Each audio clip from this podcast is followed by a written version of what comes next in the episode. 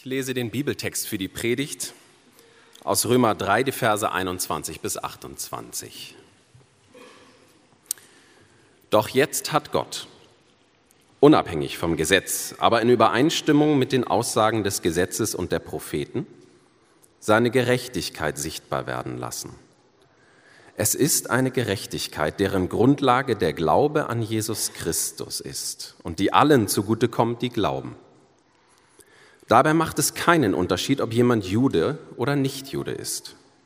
Denn alle haben gesündigt und in ihrem Leben kommt Gottes Herrlichkeit nicht mehr zum Ausdruck. Und dass sie für gerecht erklärt werden, beruht auf seiner Gnade. Es ist sein freies Geschenk aufgrund der Erlösung durch Jesus Christus. Ihn hat Gott vor den Augen aller Welt zum Sühneopfer für unsere Schuld gemacht. Durch sein Blut, das er vergossen hat, ist die Sühne geschehen und durch den Glauben kommt sie uns zugute. Damit hat Gott unter Beweis gestellt, dass er gerecht gehandelt hatte, als er die bis dahin begangenen Verfehlungen der Menschen ungestraft ließ. Wenn er Nachsicht übte, geschah das im Hinblick auf das Sühneopfer Jesu. Durch dieses hat er jetzt in unserer Zeit seine Gerechtigkeit unter Beweis gestellt. Er hat gezeigt, dass er gerecht ist. Wenn er den für gerecht erklärt, der sein ganzes Vertrauen auf Jesus setzt, hat da noch irgendjemand einen Grund, auf etwas stolz zu sein? Nein, das ist jetzt ausgeschlossen. Folgt das etwa aus dem Gesetz? Sofern das Gesetz zu Leistungen auffordert, nein. Sofern das Gesetz jedoch zum Glauben auffordert, ja. Denn wir gehen davon aus, dass man aufgrund des Glaubens für gerecht erklärt wird, und zwar unabhängig von Leistungen, wie das Gesetz sie fordert.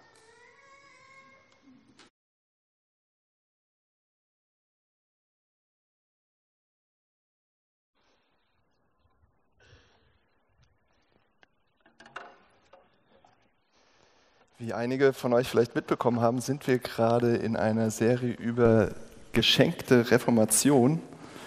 Und ähm, das heißt nicht, dass sie geschenkt ist, dass wir uns das sparen können, sondern dass wir sie geschenkt bekommen haben.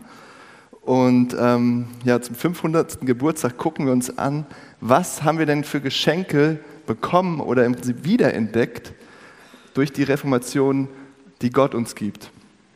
Und äh, ihr seht vielleicht auf der kleinen Tafel, das waren die letzten beiden Wochen, die letzten beiden Sonntage. Ähm, ja, wir haben Gnade geschenkt bekommen und ein Fundament. Das haben wir uns schon angeguckt.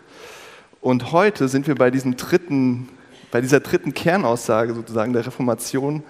Äh, was wir bekommen haben, war eine Wiederentdeckung dieses sogenannten Sola Fide. Ja, das ist Latein und heißt eigentlich allein aus Glauben.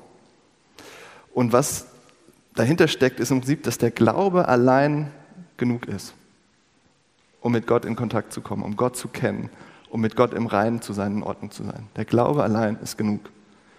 Und das klingt zwar jetzt auf den ersten Blick vielleicht nicht so spektakulär und weltbewegend. Ich meine, wir sagen sogar, der Glaube äh, zur Ausübung von Religion, der Glaube ist in unseren Sprachgebrauch so eingegangen. Also es klingt für uns eigentlich ganz normal, aber für Martin Luther war diese Erkenntnis zu, zu seiner Zeit erstmal unendlich weit weg. So weit weg, wie man sich das vorstellen kann. Ja, er hat in einer Zeit gelebt und unter einem Einfluss gelebt, wo Gott für ihn im Prinzip, ja, wie man sich das so vorstellt, tatsächlich im Mittelalter, dieser ferne, auf dem Weltenthron sitzende Herrscher ist, der streng auf ihn herabschaut. Und Luther war davon überzeugt, dass er es nie und nimmer schaffen würde, diesen Ansprüchen zu genügen und ist darunter fast zerbrochen. Er wusste, ich werde nie gut genug sein und da sind unerreichbare Ansprüche, ich werde es nie, nie, nie, nie schaffen. Tauchen wir mal ganz kurz in seine eigenen Gedanken ein, die er vor einem halben Jahrtausend aufgeschrieben hat und wir können das lesen. Ähm, das ist ja echt immer wieder so faszinierend äh, mit Büchern und vor allem dann mit der, in der Reformation kam ja dann auch der Buchdruck dass man die Sachen heute noch lesen kann, die vor 500 Jahren gedacht und geschrieben wurden. Der schreibt, ich hasste nämlich dieses Wort Gerechtigkeit Gottes. Also ist ein Theologe. Ne? Ich hasste dieses Wort Gerechtigkeit Gottes, weil ich durch den Brauch und die Gewohnheit aller Lehrer unterwiesen war, es von der aktiven Gerechtigkeit zu verstehen, nach welcher Gott gerecht ist und die Sünder und Ungerechten straft.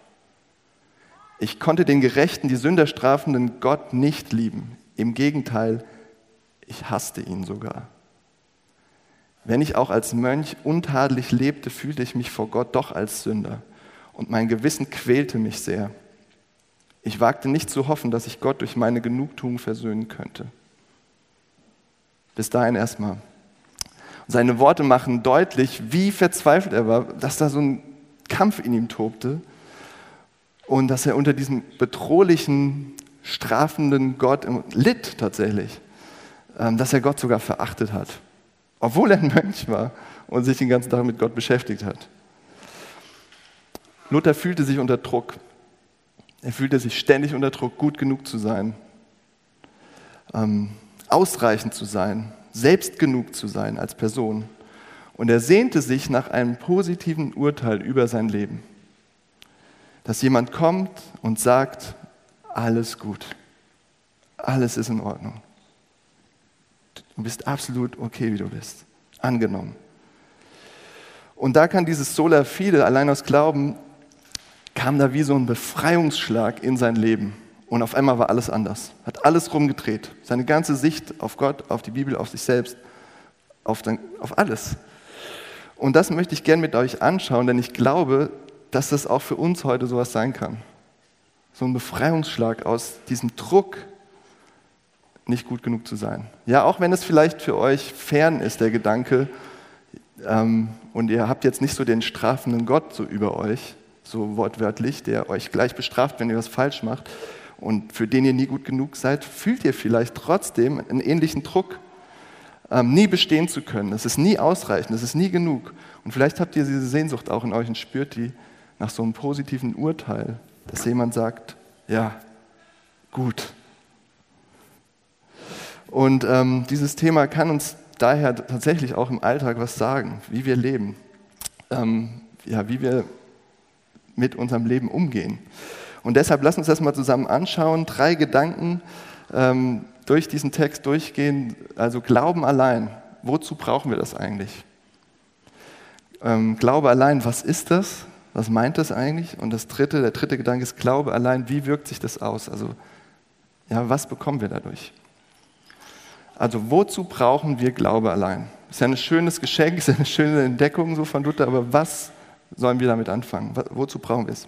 Verse 21 bis 22, da steht, schreibt Paulus, doch jetzt hat Gott, unabhängig vom Gesetz, aber in Übereinstimmung mit den Aussagen des Gesetzes und der Propheten, seine Gerechtigkeit sichtbar werden lassen.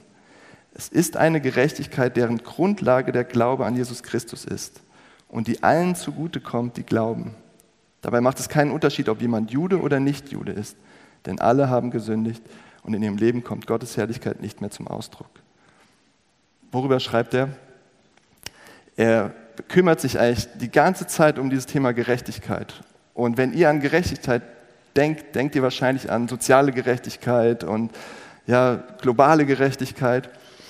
Aber dieser ganze Text und dieses ganze Buch, der Römerbrief, ist voll mit dem Thema Gerechtigkeit. Und bis hierher hat Paulus ganz viel darüber gesagt. Und im Kern, was er letztlich gesagt hat, ist, da liegt etwas gewaltig im Argen mit uns und der Welt. Da gibt es eine Ungerechtigkeit, die schreit zum Himmel. Die ist nicht zu ertragen. Und dann sagt er, das betrifft jeden einzelnen Menschen, jede Existenz, egal woher der kommt, egal wie der aussieht, egal was er gemacht hat, wie gut er gelebt hat, wie schlecht er gelebt hat, was er geglaubt hat, was er nicht geglaubt hat, ganz egal, es betrifft jeden, alle sitzen im selben Boot. Keiner ist so, wie er sein sollte. Keiner ist gerecht, ist letztlich dieses, keiner lebt ein durch und durch gutes, gerechtes, vollkommenes Leben. Alle sitzen wir in einem Boot. Egal, ob wir jeden Sonntag in die Kirche rennen oder sonst wohin oder nicht. Ja? Das macht er erstmal ganz klar. Und das ist ja eine spannende Frage. Könnt ihr das überhaupt glauben, dass es so einen universellen Standard gibt? an dem wir alle gemessen werden, egal äh, ja, was wir so vorzuweisen haben. Es gibt diesen Standard und der entscheidet, ob ihr richtig lebt oder nicht. Gibt es sowas? Hier ein kleines Bild, ein Beispiel. Stellt euch vor, jemand implantiert euch eine Festplatte und alles, was ihr von anderen Leuten erwartet, dass sie für euch tun sollen, alles, was ihr von anderen erwartet, dass sie für andere tun sollen, alles, was ihr in eurem Leben so sagt, wird aufgenommen. Und nicht nur das, sondern alles, was ihr denkt, was andere Leute tun und lassen sollten, wird auch gespeichert auf dieser Festplatte. Und äh, jetzt stellt euch vor, am Ende eures Lebens wird das alles abgespielt, euch alles vor die Nase gehalten und daran werdet ihr jetzt beurteilt. Wie geht das aus? Und jetzt stellt euch noch einen Schritt weiter vor. Es gibt jemanden, ein Wesen, das ohne Fehler ist, ohne Ungerechtigkeit, das vollkommen ist. Und alles, was ihr tut und denkt, müsst ihr vor diesem Wesen verantworten. Nicht nur vor euch selbst, nicht nur vor euren eigenen Ansprüchen. Dann habt ihr eine grobe Idee, wo, worum Paulus, äh, worüber hier redet, diese Gerechtigkeit Gottes. Ja, dass kein Mensch so lebt, wie das höchste Gesetz es fordert, das universelle Gesetz, wie es Gottes Gerechtigkeit fordert. Keiner besteht vor seinem Urteil. Und Luther hat das gespürt, der hat es erkannt und spürte diesen Druck und fragte sich, wie geht das, wie kann ich hier bestehen? Er wurde ruhelos, rastlos, ängstlich, besorgt, weil er ein positives Urteil über sich hören wollte, aber hatte keine Hoffnung darauf. Und deshalb hat er sich versucht, so doll anzustrengen, wie es geht, tagtäglich so gut zu leben, wie es geht als Mönch, so viel zu leisten, religiöse Leistungen zu erbringen. Kennt ihr das irgendwoher? Habt ihr schon mal irgendwas in die Richtung ähnlich empfunden? Absolut ruhelos zu sein und rastlos zu sein. Tiefe Angst und ständiges Besorgtsein nicht gut genug, nicht auszureichen, dass es nicht reicht. Ja, und vielleicht stellt ihr euch eben nicht diesen strafenden Gott vor, sondern da ist etwas in euch, das euch das die ganze Zeit sagt und ihr wisst gar nicht, was es ist. Aber es, es spricht und sagt, nicht gut genug, nicht gut genug. Und es ist genauso unbarmherzig und knechtend, wie Luther sich vielleicht da gefühlt hat.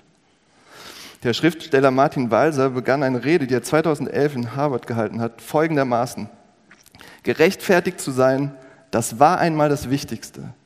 Staaten legitimieren sich durch Gesetz, Regierungen durch Wahlen aber der Einzelne, so ging die Rede los und die ist sehr lang, sehr kompliziert, aber sehr interessant. Und was er eigentlich sagt, ist, Rechtfertigung ist das zentrale Thema des Menschseins. Und wir so, hey, der kommt wahrscheinlich von gestern, der hat doch keine Ahnung. Aber der geht durch die Literaturgeschichte im Prinzip und legt das dar und sagt zum Beispiel, lest Kafka und ihr könnt es nicht verstehen. Der Prozess, die Verwandlung wenn ihr nicht diese Idee habt, dass Rechtfertigung das Allerwichtigste ist. Und ich habe gehört, ich habe es ehrlicherweise nicht gelesen, aber ich habe gehört, man kann es tatsächlich nicht verstehen, außer wenn man weiß, da geht es um Rechtfertigung. Stimmt das denn praktisch? Ist Rechtfertigung so wichtig? Ist das alltäglich? Ist das nur jetzt wieder Hilfe von der Kirche, wo wir keine Hilfe brauchen? Ja? Äh, ein zusätzliches Navi? Oder ist das wirklich so?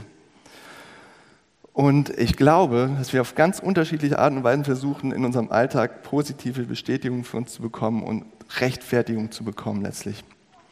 Dass wir diesem positiven Urteil nachjagen. Dass dann ständig was im Raum steht, dass wir einen Na Leistungsnachweis erbringen müssen. Ja, wie bei einer Bewerbung. Da wird es ganz deutlich. Ihr müsst zeigen, was ihr drauf habt. Hier, euer Nachweis. Was habt ihr für eine Ausbildung? Was habt ihr für Erfahrung? Was habt ihr für Qualifikationen? Ähm, was, habt ihr, was habt ihr vorzuweisen? Und ihr müsst glänzen mit euren Erfolgen, mit eurer Kreativität, Zuverlässigkeit, meinetwegen Freundlichkeit, Kreativ, ja, heute schon Kreativität, Ehrgeiz, Zielstrebigkeit, was ihr drauf habt, müsst ihr zeigen. Und mein Eindruck ist, das beschränkt sich nicht nur auf die Bewerbung, sondern es ist tatsächlich jeden Tag so. Zu sagen, ich bin aber, ich bin der Richtige, ich bin die Richtige hier an dieser Stelle für euch, für diese Aufgabe, für diese Person. Da ist die ganze Zeit Rechtfertigungsdruck. Ich merke das zum Beispiel, wenn ich in meinem Job jemanden enttäusche. Also zum Beispiel meine Kollegen, das mache ich nicht so gern, weil die sind so toll. Ich mag die so gerne. Aber ich habe neulich einen Termin äh, nicht eingehalten und habe ihn ganz kurzfristig abgesagt und dann musste ein Kollege für mich noch einspringen, eine Aufgabe zu übernehmen. Und es hat sich so schlecht angefühlt. Aber dann kamen sofort die Gedanken, ja, ähm, das passiert mir sonst nie, ich bin doch immer zuverlässig, ich bin doch immer da, das ist dem doch auch schon passiert. Und außerdem, und dann merkte ich auf einmal, krass, was passiert denn hier gerade? Ich kann das nicht auf mir sitzen lassen, sondern ich muss mich verteidigen, rechtfertigen bis aufs Blut. Ja? Ich, ich halte es gar nicht aus. Wie macht ihr das? Wie versucht ihr euch zu rechtfertigen? Mit der Kirche, mit Gottesdienstbesuch, so wie Luther religiös irgendwie, viel beten, meditieren, Erleuchtung, großzügig spenden oder einfach ein moralisches Leben führen. Ein guter Mensch sein. Damit ihr okay seid, ja? damit ihr gerechtfertigt seid, damit ihr okay dasteht. Wollt ihr vielleicht nicht doch tagtäglich so einen Leistungsnachweis erbringen, damit ihr okay seid, safe seid? Vielleicht durch eure Arbeit, ja, ähm, eure Erfolge, euer Portfolio oder vielleicht auch durch Menschen, vielleicht sogar durch eure Kinder. Wir haben hier viele Kinder. Und ich glaube, wir als Eltern denken oft, wenn meine Kinder nur gut geraten und mich später besuchen und wir eine richtig tolle Beziehung zueinander haben, dann ist mein Leben gut. Dann bin ich okay. Kinder werden so leicht zum Leistungsnachweis für uns, oder? Und das Dramatische ist, es geht dann gar nicht mehr um die Kinder, sondern um uns als Eltern. Wir wollen wissen, dass wir okay sind und das, deswegen wollen wir tolle Kinder haben. Wir ringen unser ganzes Leben damit, uns zu rechtfertigen, unsere Existenz. Wie sucht ihr das? Wie macht ihr das so? Wo sucht ihr dieses positive Urteil? Wo seid ihr unter Druck? Und die Bibel würde eben sagen, unsere Suche, unser Druck zeigt nichts anderes, als dass wir diese tiefe Sehnsucht haben, dass jemand sagt, du bist gerechtfertigt, du bist in Ordnung, du bist gut. Und das ist, was Luther so gesucht hat. Und ich glaube, wir suchen das auf ganz unterschiedliche Weisen auch. Und Luther hat es gefunden und Paulus sagt jetzt, wir können das auch finden, hier in dem Text. Und das ist der zweite Gedanke. Glaube allein, was ist das? Was, was bedeutet es eigentlich? Was meint das? Glaube allein. Paulus schreibt das im ersten Vers unseres Textes hier. Doch jetzt hat Gott. Was soll das? Warum schreibt er doch jetzt hat Gott? Da ist offensichtlich was passiert, das von Gott ausgeht.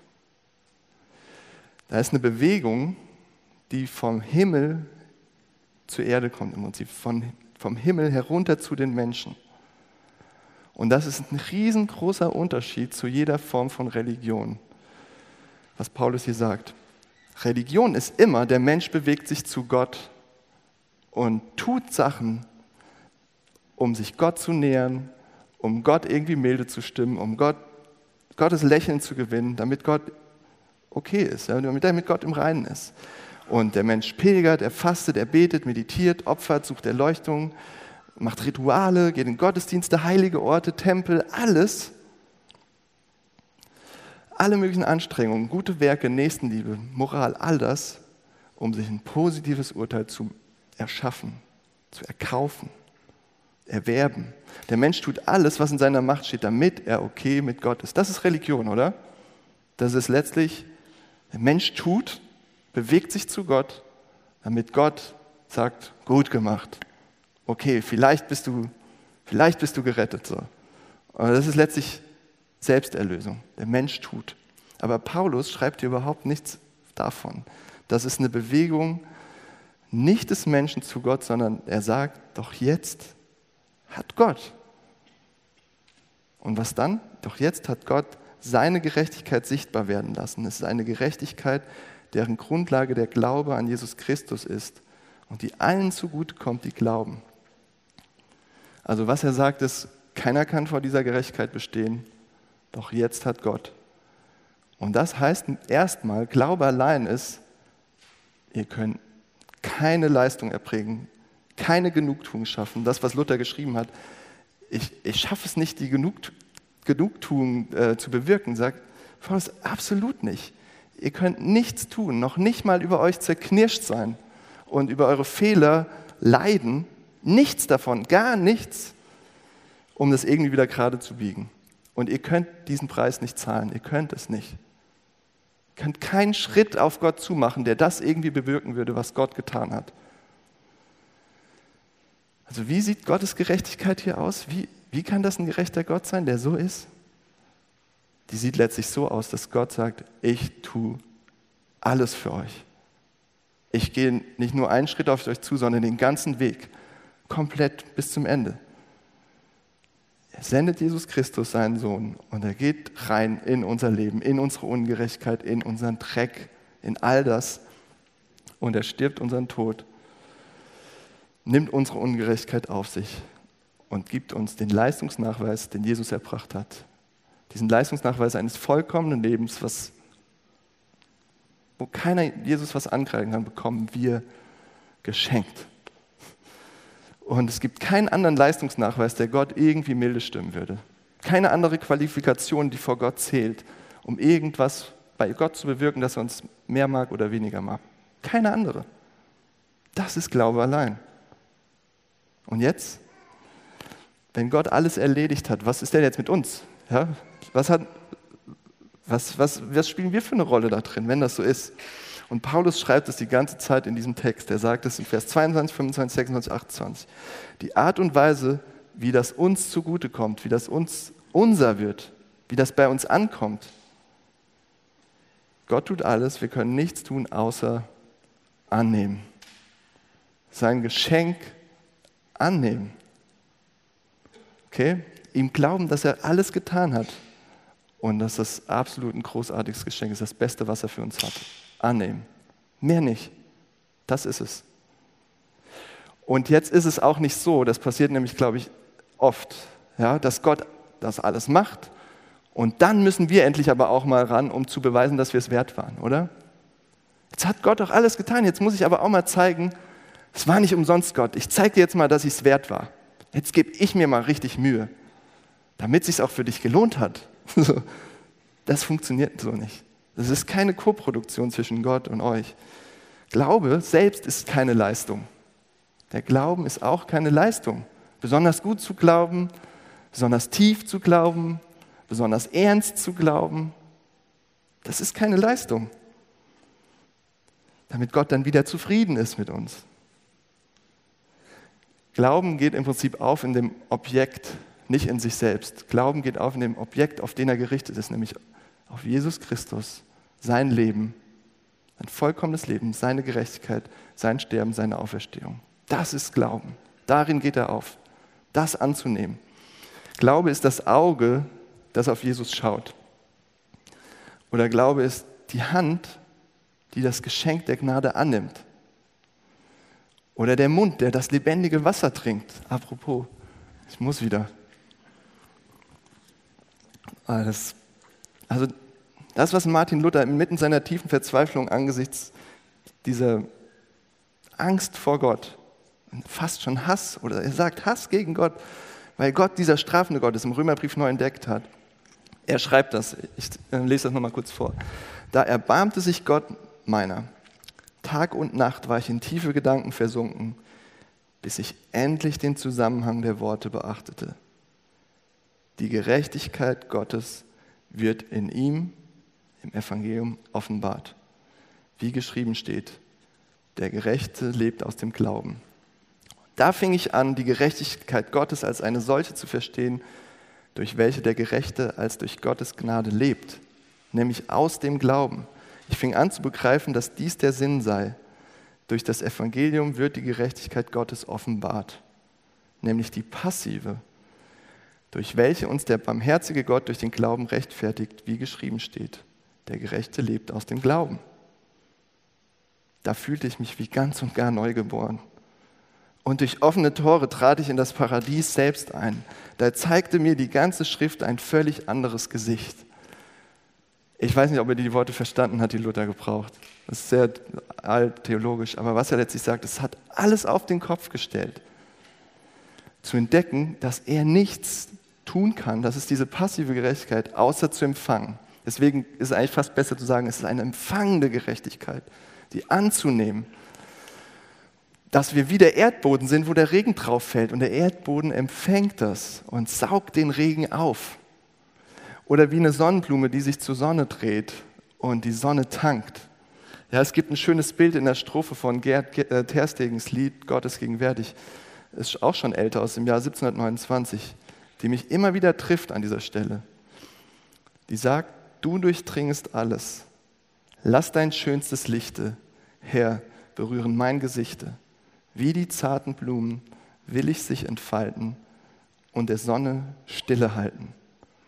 Lass mich so still und froh deine Strahlen fassen und dich wirken lassen. Das ist Glaube allein. Empfangen, ja, das ist wie die Sonnenstrahlen, die durchs Fenster reinkommen und ihr macht den Rollo hoch und lasst, saugt die auf und sagt, oh, das ist gut, das tut gut. Ihr nehmt es an, was Gott schenkt. Seinen Sohn, seine Gnade, seine Gerechtigkeit, ihr bekommt es geschenkt. Das Glaube allein. Wir können nichts hinzufügen. Nichts, um uns irgendwie gerecht zu sprechen vor Gott oder uns zu rechtfertigen. Um uns okay in Ordnung zu bringen mit Gott. Gott hat alles erledigt. Wir sind Empfänger. Und Glauben heißt, ich nehme das an. Ich vertraue darauf. Ich glaube, das ist für mich.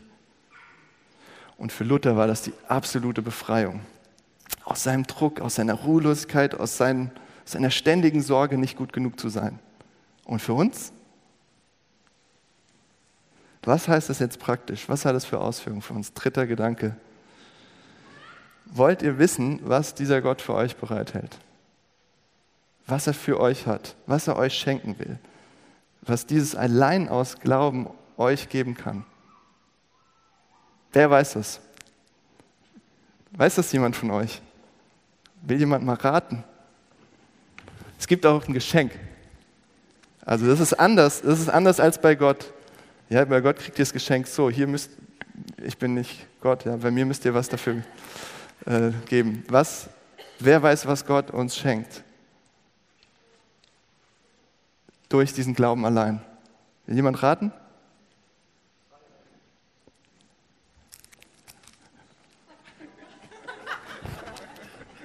Oh Mann. Ja. Das, das war schwer, weil das ist unsere Lieblingsschokolade im Büro. Alle, die einkaufen, wissen das. Und ähm, ja, aber guten Appetit. also, ja, ich packe das jetzt noch aus.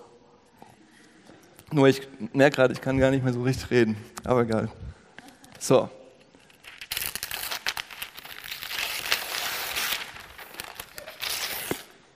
Darf ich das Geschenk auspacken? Willst du mir helfen? Ja.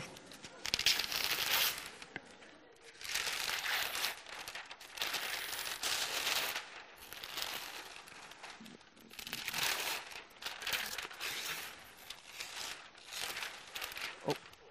So.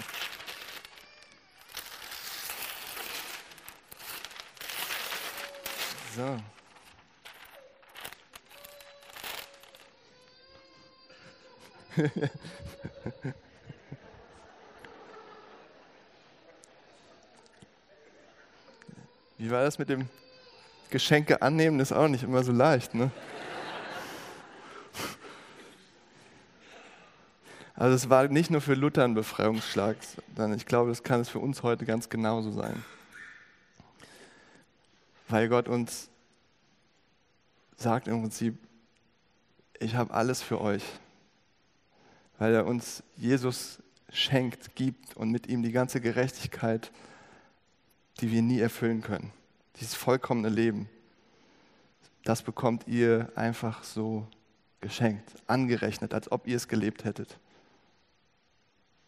Es wird euer eigenes, zugeeignet, geschenkt und ihr könnt es annehmen. Vers 27 steht, ihn hat Gott vor den Augen aller Welt zum Sühneopfer für unsere Schuld gemacht. Durch sein Blut, das er vergossen hat, ist die Sühne geschehen.